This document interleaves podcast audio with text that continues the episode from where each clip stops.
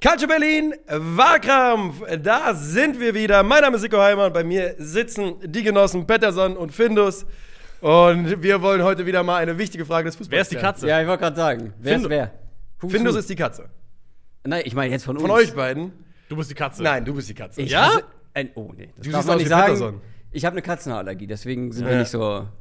Du bist Pettersson für mich. Da wohnen ja auch noch andere Tierchen bei, bei mir auf dem Hof. Ne? Da Ja. wohnen diese kleinen Fraggles laufen da Die immer kleinen rum. Fregel. Der ist wie Peter Lustig und korrekt, oder? Ja, auf jeden Fall. Auf jeden habt, ihr, Fall. Ja. habt ihr das Computerspiel gespielt? Das war super. Es, war über, es gab ja verschiedene. Und es war übertrieben Gab's geil. nicht dieses eine? Doch, das habe ich auch gespielt. Da gab es so eine geile Werkstatt und so, Ja, wo man so die genau. ganze Zeit so Sachen bauen Ja. konnte. Und da so ging es auch was. viel um diese Fraggles. Genau, die Das sind so Fraggles richtige. Kika-Kinder-Videospiele. Ja, ja, Ja, genau. das Das einfach Ich gut erzogene Kinder. ja, genau, ich hab gespielt. lieber ja. Resident Evil gezockt. Ja, genau. Das erklärt Mit einiges, sechs oder was? Das, war, das ist safe eines der ersten Computerspiele, die, an die ich mich Ja. erinnern kann. Ja, bei mir auch. Also das und dann hatten wir noch so ein Janosch-Spiel auf der Suche nach dem Ups oder sowas. Janosch hatte ich nie. Ey. Das war Katastrophe, Alter. Da hab ich, das habe ich auch niemals, niemals gelöst bekommen, das Ich habe. Wacky Wheels gespielt am PC. Das war wie Mario Kart, nur halt auf einer anderen Variante. Da hast du mit so Tieren gefahren. Mit einem Elch konntest du fahren, mit einem Waschbär, mit einem Tiger. Das war ziemlich cool. Wack. Wa- Wacky Wheels. Wacky Wheels. Klingt wie so ein wacky. Spiel, was man in so einer Kellogg's Frosties Packung bekommen hat oder sowas. Kennt ihr äh, Funky Flitzer? Nee. Nee. Das mit ferngesteuerten Autos. Das gab's dann, gab's dann so umsonst in der Computerbild-Spiele Genau, oder so. äh, ah, der hatte ich. Hab ich gezockt bis zum Umfall. Und das war kurz nach Patterson und Findus. ich. Computerspiele habe ich mir jeden Monat Ja. gekauft, einfach nur für diese scheiß Gratis-Spiele, die so Wir sind ja gerade sehr nostalgisch unterwegs und vielleicht liegt das daran, dass die Frage, die wir heute gesagt, äh, beantworten, unter Umständen auch einen gewissen Nostalgiefaktor mit sich bringen könnte, je nachdem, welche Namen hier vorgestellt werden.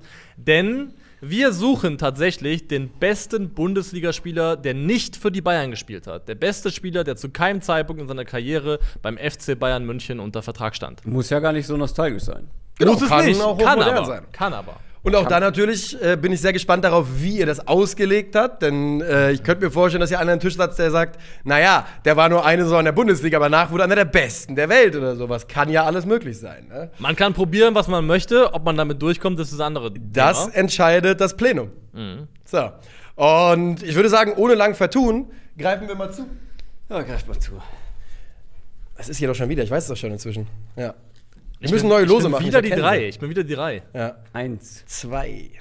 Okay, okay, Lange okay. nicht mehr die Eins. Naja. Ich hatte sie jetzt in letzter Zeit abonniert. Du warst der Einsermann, ja. Ja. So. Das ist äh, Dinge, über die, die man in der Schulzeit nicht über dich gesagt hat. Auf gar keinen Fall, Alter.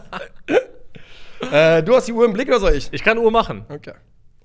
Dann ähm, bereiten wir uns langsam darauf vor, dass Christoph Kröger uns seinen Ich Case kann Uhr machen jetzt, ich kann Uhr machen gleich. Wie willst du es haben? Jetzt? Jetzt. Okay. Dann sage ich 3, 2, 1, bitteschön. Es gibt zwei Arten von Stars, die in die Bundesliga wechseln. Die, die erst später Stars wurden und die, die mal Stars waren. Zu unseren Lebzeiten ist es eine Sensation, wenn ein Star im Herbst seiner Karriere nochmal Halt in der Bundesliga macht. Raoul bei Schalke, Van Nistelrooy beim HSV oder Isco bei Union Berlin. Zumindest theoretisch. Äh, undenkbar, dass ein absoluter Weltstar in seiner Prime in die Bundesliga kommt und wenn, dann ja nur zum FC Bayern München. Aber das war mal anders.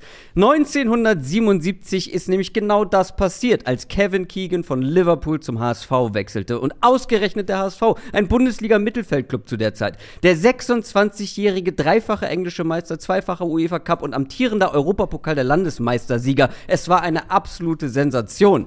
Und er wurde allem gerecht, was von ihm erwartet wurde. Mit ihm wurde der HSV nach langer Zeit mal wieder deutscher Meister und Keegan gewann, während er in der Bundesliga gespielt hat, zweimal in Folge den Ballon d'Or. Der einzige Bundesligaspieler, der das bis dahin geschafft hat und neben Matthias Sammer der einzige Nicht-Bayern-Spieler aus der Bundesliga, der diese Auszeichnung überhaupt gewinnen konnte. Ja. Gut in der Zeit geblieben, alles in allem. Puh. Not Schön, schön, bad. schön, Not too bad, not too bad. Wer ist Nummer zwei? Nico ist Nummer 2. Le, c'est moi. L'état, c'est moi. ja. Bist du ready, äh, Louis? Ja. Der 14. Ja. Lehn Ähm, dich zurück. Dann sage ich an dich: 3, 2, 1, bitteschön. Gehen wir die Geschichte der Bundesliga durch und gucken einfach nur, welche Spieler in dieser Liga zu irgendeinem Zeitpunkt Weltklasse waren, haben wir eine relativ lange Liste. Über 100 Spieler haben dieses Prädikat alleine mal vom Kicker bekommen. Deren Liste wird seit den 50ern geführt. Ist der beste Indikator, den man haben kann in dem Augenblick. Setzen wir dann den Bayern-Rotstift an, dann wird das in der ganzen Bundesliga dünn. In der ganzen Bundesliga? Nein.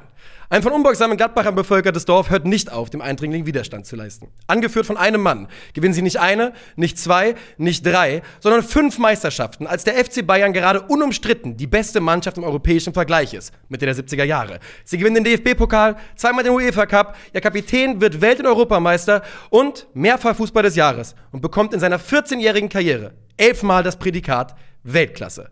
Der Name ist nicht Günter Netzer. Der Name ist nicht sexy, aber richtig. Und er lautet Berti Vogt. Uhu, okay. Ich dachte, wir gehen hier in die letzte Richtung. Ja. Spannend. Kann ich auch sagen, ich war lange in netzer Richtung unterwegs. Gebt dem, gebt dem Hasen eine Möhre extra. Er hat uns allen das Leben gerettet. Ja, der im Kaninchen. Ja, Kaninchen. Ja, ja. Berti Vogts größter Auftritt. Ähm, Niklas Levinsohn, ich mache, shit. ich ziehe eine Stoppuhr raus. Oh shit. Ja. So, dann frage ich dich, bist du ready? Ja. Dann sage ich Niklas Levinsohn, der beste Bundesligaspieler, der niemals bei den Bayern war, ist.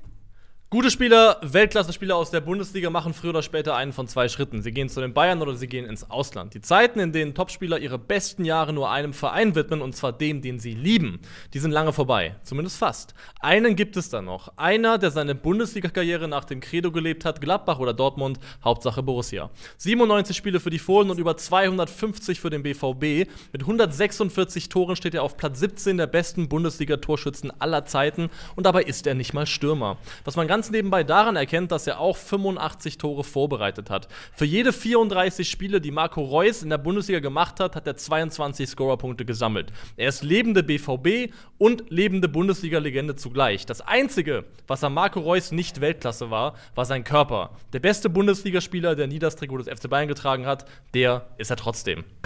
Boah, einen Riesenfrosch bekommen, Alter. Zeitlich ganz easy. 52, 53 Sekunden, sowas um den Dreh war's. Okay, wir haben Kevin Keegan, wir haben Marco Reus und wir haben Berti Vogt. Snaps, ähm, Günter Netzer wurde genannt. Wolfgang Overath? Wolfgang Overath. Ähm, Ey, meine Nummer zwei, kann ich ja ganz ehrlich sagen, ist Erling Haaland. Nein. aber den, kann, den würde ich dir halt nicht durchgehen lassen hier, weil das ist zu wenig. Ne? Das ist zu wenig. aber ähm, Aber vermeintlich der beste Spieler, der jemals in der Bundesliga und nicht bei den Bayern gespielt hat. Ja, Wahrscheinlich. man Kann man irgendwann mal sagen, aber Toni Schumacher war auch nie beim Bayern, oder? der, der Stempel auf die Bundesliga drauf von Erling Haaland, der ist mir zu klein. Der ist nicht lang genug. Ganz wichtig, auch wenn es noch länger her ist, Uwe Seeler. Ja. Ja, Fritz Walter. Weißt du, der Hauptgrund, ja genau, der Hauptgrund, warum die beiden, warum die nicht in meiner Auswahl waren, halt, weil Fritz Walter hat kein einziges Bundesligaspiel gemacht, Ja. gibt das seit 63 und äh, Uwe Seeler hat halt die, seine absolute Prime vorher gehabt, war der erste Bundesliga-Torschützenkönig, aber es, es ist zu einfach zu Ja, sagen, ja. ja, aber. Also, Jupp Heynckes hat über 200 Tore gemacht, äh, Manny Burgsmüller, Klaus Fischer, da gab es ja richtige Legenden, die wirklich auch scoring-technisch krass weit vorne mit dabei Ja. waren. Ich habe auch tatsächlich nachgedacht über Ulf Kirsten. Ich auch. Ähm, so darfst du nicht schauen. So darfst du mich nicht Ich anschauen, grinse. wenn wir, du schaust, als ob ich was Bescheuertes gesagt habe, aber wir reden über den besten Stürmer der 90er Jahre. In Deutschland, in der Bundesliga. Also, Aber das ist ja auch das Thema heute, also. also ich, ich war großer Ulf Kirsten-Fan, aber der ist so weit weg von all denen, die jetzt eben schon genannt wurden. Hatte Rudi Völler eine Chance bei euch? Er war auf jeden Fall mit im erweiterten Kreis, Ja. ja. Ja. Ähm, ist interessant. Ich hätte Günter Netzer genommen, aber Günter Netzer ist halt zu Real gegangen. Und danach hat Gladbach plötzlich angefangen zu sagen, jetzt ist unser großer Star weg, der sich auch aufgeführt wie der große Star, und hat danach den UEFA Cup zweimal gewonnen, ist dann in dieser Phase, wo die Bayern Europa dominiert haben, dreimal in Folge Meister geworden. Und der Capitano war eben äh, ein gewisser Berti Vogt. Elberti. Und die Wahrheit ist, und das kann ich ganz offen gestehen, ich hatte nicht den Hauch einer Ah- Ahnung, wie unglaublich dominant Berti Vogt in seiner, besten, in seiner Zeit war. Der war einfach durchgängig Weltklasse. Der Mann hat 100 Länderspiele, 96 Länderspiele gemacht in den 70er Jahren. Also das ist ja eigentlich eine Zeit, wo Günter Netz hat 38 gemacht und der war Stammspieler. Ja? Also Berti Vogts Karriere, muss ich, muss ich ganz ehrlich sagen, hatte ich komplett unterschätzt. Er ist ja auch so der Inbegriff der Unscheinbarkeit, auch abseits Genau, des Platzes. Ich glaube auch, dass er deswegen als Trainer so ein bisschen äh, verlacht und unterschätzt ist, weil er einfach jetzt nicht so ein Charisma-Monster ist, was sich irgendwie so über die Persönlichkeit so megamäßig abholt. Welt-Europameister als Spieler, Europameister als Trainer. Also schon erfolgreich und Rekordspieler der Borussia in der Bundesliga. Also wirklich äh, wahnsinnige für Berti Zahlen. Vogts. Ja. Und, Hans und wie gesagt, wie gesagt, nur in seinen letzten drei Saisons im Alter von 34, 35, 36 Ja. hat er nicht das Prädikat Weltklasse bekommen. Also Wahnsinn, vor allem für einen Spieler, der ähm, durch seinen Arbeitsaufwand zu dem geworden ist, was er ist. Günter Netzer war der Geküsste, von Gott der Begabte und Berti Vogts war der, der einfach Zeit seiner Karriere Jahr für Jahr besser wurde, bis der Körper irgendwann langsam schlapp machte. Also, da du ja hier den Kicker angebracht hast, habe ich gerade mal geschaut. Nicht Zweimal Weltklasse, Kevin, oder? zwei, also in den Jahreswertungen. Ja, ja. Ich habe nur Jahreswertung genommen, nicht Halbjahre. Wo hast du denn gefunden, dass Berti Vogt so oft da in der Weltklasse war? Einfach in Wikipedia Rangliste des deutschen Fußballs. Muss ich dann noch mal schauen, weil bei mir wird nur einmal angezeigt. Aber ja, äh, Kevin Keegan auf jeden Fall in den Jahren, die er beim HSV gespielt Einzigen hat. Spieler, die mehr als Berti Vogts haben, sind Franz Beckenbauer, Uwe Seeler und Manuel Neuer. Der Grund, warum Franz Beckenbauer 27 hat, ist, weil, in, weil früher Doppelnennungen möglich waren. Und hat er Weltklasse defensives Mittelfeld bekommen, Ah, Weltklasse ja. Innenverteidiger und hat jedes Jahr zwei bis drei abgestaubt. Weltklasse alles. Ja, Weltklasse Franz. Der einzige, der hier in dieser Runde, während er in der Bundesliga gespielt hat, zum besten Spieler der Welt gewählt wurde und das zwei Jahre in Folge, was nicht viele geschafft haben, ähm, außer vielleicht ein Johann Cruyff direkt vorher, ist halt Kevin Keegan. Und Kevin Keegan, man hat es halt gar nicht so auf dem Schirm, dass der so gut war. Aber es war, wenn du irgendwie, fragt mal euren, eure Väter, eure Mütter, wie das war damals. Also vor allem, wenn ihr aus dem Norden von Deutschland kommt, als Kevin Keegan in die Bundesliga kommt. Das war eine Riesennummer. Die sind alle hinten übergekippt, weil sie sagten, das kann doch nicht sein, dass hier ein Weltstar, ein wirklich Champions League, Europapokal der Landesmeister ist ja quasi Champions League, ein amtierer Champions League-Sieger, amtierender, äh, in die Bundesliga wechselt, dann noch zum HSV. Nicht zu den Bayern, nicht zu Gladbach, zum HSV. Das ist ja Sensation. Also. Es ist halt so leider aus einer Zeit, wo man halt sagen muss, ähm, selber nicht so wirklich sehen können, äh, nicht erleben können. Deswegen mir fällt jetzt auch schwer zu sagen, wer waren denn, du hast jetzt Kreuf schon erwähnt, wer waren denn damals so die High-Life-Stars, gegen die er sich im Kampf um diesen Ballon d'Or durchgesetzt hat? Die, deutsche, die, deutschen, die deutschen Eliten. Außerdem die, Deut die Genau. Müllers, Beckenbauers, Höhnisse dieser Welt. Rummenigge kam. Höhnes nicht so mehr viel- 79 natürlich, aber. Rummenigge ähm, kam, glaube ich, dann auf. Aber Ja. Johann Cruyff wurde es halt zweimal vorher. vor wahrscheinlich unter Matthäus. Irgendwann beginnt da die ewige unter Matthäus-Zeit. Ja, ja, weiß ich noch nicht, am Ende der 70er. Aber äh, Ja, ich finde es sehr, sehr gut, dass du Marco Reus mitgebracht hast, weil ich finde, dass er auf jeden Fall hier dabei sein muss in dieser Diskussion. In meinen Augen schon. Und ich finde, was Marco Reus nicht hat, das ist vollkommen klar, das sind die schillernden Auszeichnungen, das sind die großen Titel. Äh, abseits der zwei DFB-Pokale, die er, glaube ich, geholt hat. Das ist vollkommen richtig. Was für Marco Reus spricht, ist dieses über inzwischen über ein Jahrzehnt lang, ich glaube 13 Jahre, erbrachte Scoring-Output, das so monstermäßig konstant ist. Die Menge an guten Saisons, die er einfach in der Bundesliga gespielt hat. Wie gesagt, Platz 17 der all-time besten Bundesliga-Torschützen, nicht als Stürmer. Und ähm, ja, einfach, ich, wenn man es runterbricht, pro 34 Spiele 22 Scorer, das erbracht über einen Leistungszeitraum von 13 Jahren. Das ist halt schon der Inbegriff von Konstanz auf allerhöchstem Niveau. Ja, Also- und der, der Grund natürlich, ja, wenn die Karriere ein bisschen anders läuft oder nicht durchs Raster fällt, weil er ein paar Ansprüchen nicht genügt, dann ist er früher bei Dortmund und dann wird er auch Meister. Und weil das ist für mich so ein bisschen eine Sache, wo ich schon drauf schaue in dieser Ja. Frage. Wer hat es geschafft, die Bayern zu schlagen? Kevin Keegan hat es auch geschafft, äh, einmal Meister geworden. Ähm, Berti Vogt hat es geschafft. Und bei, bei Marco Reus würde ich wirklich sagen, es lag am wenigsten an ihm, dass er es nicht geschafft hat. ich tue mich auch ein bisschen schwer, also Marco Reus Konstanz und über jetzt diesen langen Zeitraum völlig außer Frage, aber ich tue mich schwer, das dann als der beste Spieler, der nicht bei den Bayern gespielt hat, zu bezeichnen, dass er einfach nur sehr lange auf einem hohen Niveau gespielt hat. Aber sehr lange auf, nicht nur hohem, würde ich sagen, schon im, wenn man den auf den Schnitt runterbricht, ist das schon allerhöchstes Niveau. Also das ist zumindest mal internationale Klasse abgerufen über ein Jahrzehnt.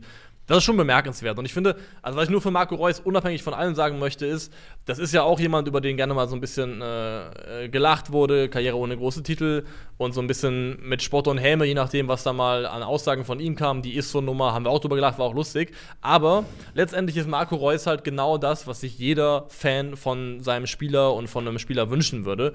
Seine wichtigste Vertragsverlängerung war für mich die 2015, als er mitten in der Scheiße, als Dortmund, glaube ich, am Tabellenende stand, äh, bekannt gegeben hat. hat, dass er verlängert hat und, und bleibt. Und ähm, das ist für mich ist das ein absoluter legendärer Spieler, sowohl für Dortmund als auch für die Bundesliga. was er halt hat und ähm, dasselbe gilt für Berti Vogt und vielleicht nicht so sehr für Kevin Keegan. Ähm, die beiden hatten die, hatten die Angebote von Bayern halt auf dem Tisch.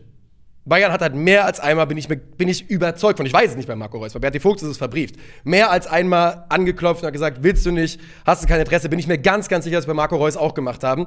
Und Spieler, die dann der Versuchung widerstehen, um ihrem Verein treu zu bleiben, ist ähm, einfach, hat ein gutes Geschmäckle, sag ich mal.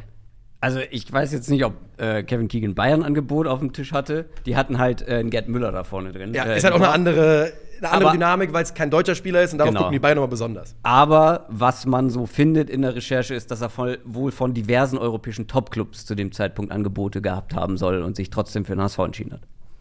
Ich möchte nur noch mal sagen, die Bayern gewinnen die Champions League 73, 74, 74, 75 und 75, 76. Sind wirklich unumstritten. Die beste Mannschaft in Europa in diesem Wettbewerb. Deutscher Meister wird 74, 75 Borussia Mönchengladbach. 75, 76 Borussia Mönchengladbach. Und das Jahr darauf auch, auch wenn die Bayern da natürlich nicht mehr Europa, äh, nicht mehr den Europapokal gewinnen.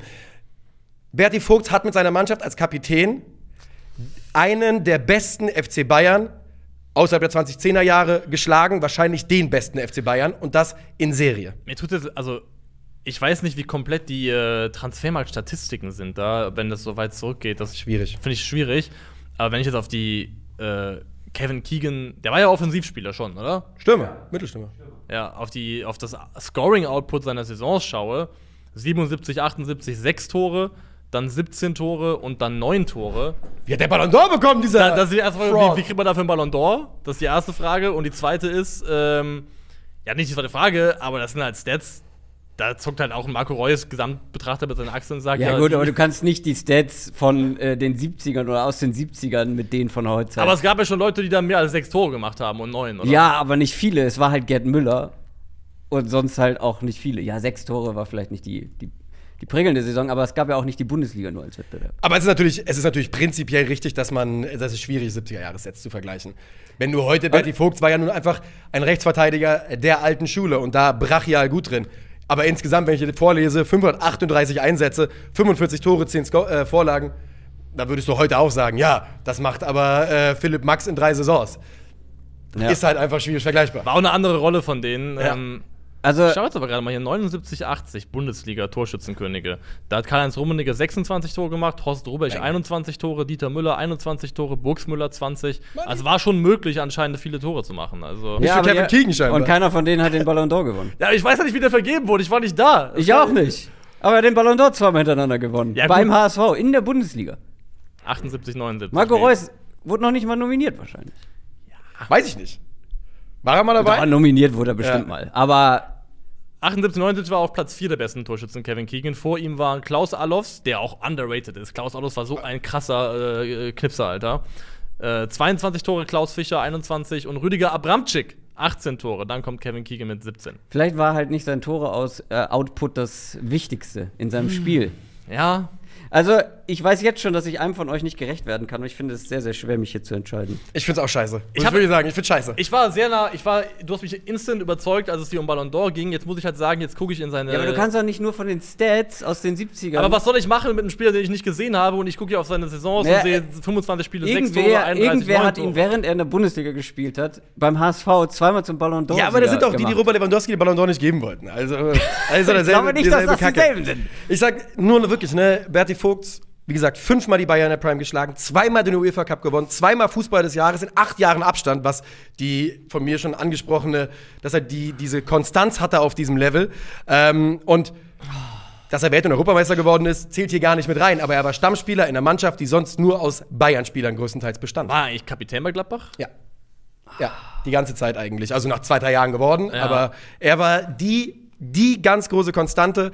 Ähm, wie gesagt, Günter Netzer ging 1973 und Berti Vogts und seine, und seine Mannen rafften sich auf, um besser zu werden, ohne ihren auf dem Papier besten Spieler. Boah, ich finde das auch schwierig, Übrigens, Alter. eine Sache noch. Ähm, er hat 500.000 Pfund gekostet. Damit hat er den deutschen Rekordtransfer verdoppelt. Und er war auch teuerster äh, Trans englischer Transfer. Für Berti Vogts wurde natürlich kein Cent Ablöse bezahlt, weil er niemals den Verein verlassen hat, nachdem er von Büttgen zu Gladbach kam. Bütgen? Ja. Schön. Ist schön. Büttgenstein. da. Ist seine ganze Karriere One Club Man geblieben? Ja, natürlich. Ich hab, ich hab, ich hab, Nein, nein, nein, nein, nein. Der ist deutscher Meister mit. Äh, ach nee, Entschuldigung. Berti Vogts ist, Ja, ja, ja, ist ich hab 1965 von Büttgen zu Gladbach gekommen Das und dann fies. 79 bei Gladbach retired. Das ist fies, weil bei Transfermarkt haben sie ja immer die Logos drin, die zu dem damaligen Zeitpunkt auch die Logos waren. Das ändert sich bei Gladbach irgendwann. Deswegen habe ich gedacht, da wäre noch ein anderer Nee, Verein nee, drin nee, das gewesen. aber- ist äh, alles VfL Borussia Mönchengladbach. Finde ich gerade Ich richtig. finde es auch eine der schwierigsten Entscheidungen. Also ich habe mich entschieden, aber es fiel mir sehr, sehr schwer. Und ich, äh ja, Jungs, da müsst ihr durch.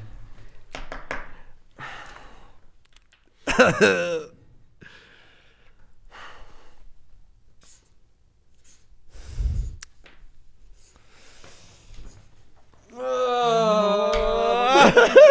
ist eine. Das ist die falsche Entscheidung. Hä? Ich habe gehört, was du geschrieben hast. Hast du? Ja. Okay. Ähm, wer ist denn Dritter gewesen? Du bist Dritter gewesen. Ja. Ja. Ja, dann zeig mal. Also, du, du hattest nach deinem Case, dachte ich so, okay, für den muss ich ja stimmen. Das war mein erster Eindruck. Und hast es natürlich auch gemacht. Und dann habe ich aber jetzt kurze Eigenrecherche betrieben und ich sehe halt drei Saisons, die mich und ich kann, ich war nicht da, ich habe es nicht gesehen, nur oberflächlich jetzt vom Output her einfach nicht überzeugen gegen halt einen Mann, der seine gesamte Karriere in der Bundesliga verbracht hat, da einen Titelkorpus angehäuft hat und einfach eine Sample Size angehäuft hat, die noch mal viel viel größer ist. Und kein Ballon d'Or. Ja, er Ja, er hat keinen Ballon d'Or. hat keinen Ballon d'Or, aber er hat meine Stimme und das ist Berti. Berti Vogt.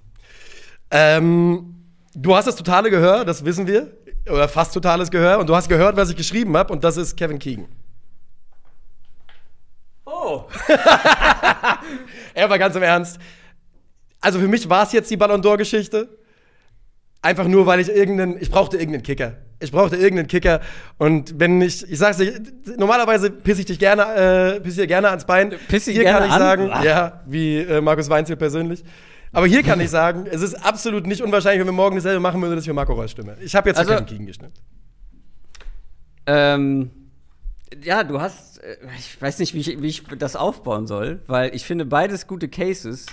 Ähm, aber es, also ich kann eigentlich auch keinen Verteidiger als besten Spieler, der jemals bei den Bayern gespielt hat, nennen. Aber ich kann auch irgendwie nicht Marco Reus nennen, der von dieser ganzen Titelschar, die hier die anderen beiden geholt haben, Ballon d'Ors oder äh, äh, Titel mit, mit Vereinen, kann ich nicht Marco Reus den äh, geben. Deswegen ist es Berti Vogt. Berti Vogt ist der. Wer hat damit gerechnet? Ich nicht. ich nicht. Also ich gönn's nicht dir per se, Aber aber, ich Berti. gönn's Berti Vogt, kann ich sagen. Ja. Ähm, ich weiß nicht, ob ihm das irgendwas bedeuten wird, dass er hier jetzt gewählt worden ist als bester Nicht-Bayern-Bundesligaspieler of all time. Ey, aber mir schon- geht's ganz genauso. Der hat bei mir gestern eine, oder vorgestern, als wir vorbereitet haben, eine solche Sympathiereise plötzlich durchgemacht. Also ich dann, hab dann Sachen über ihn gelesen, wie er immer gesagt hat, nee, ich bin Gladbacher, warum soll ich woanders hingehen und so. Lass mal beim Public Vote eure Eltern abstimmen. Ja, auf jeden Fall. Und schreibt in die Kommentare, wen wir vergessen haben. Da wird sicherlich ein paar äh, großartige Ja. Nennungen geben. Das war er, der beste Bundesligaspieler, der jemals bei den Bayern war, ist Berti Vogt. Bin ich nicht zufrieden mit. Macht's gut.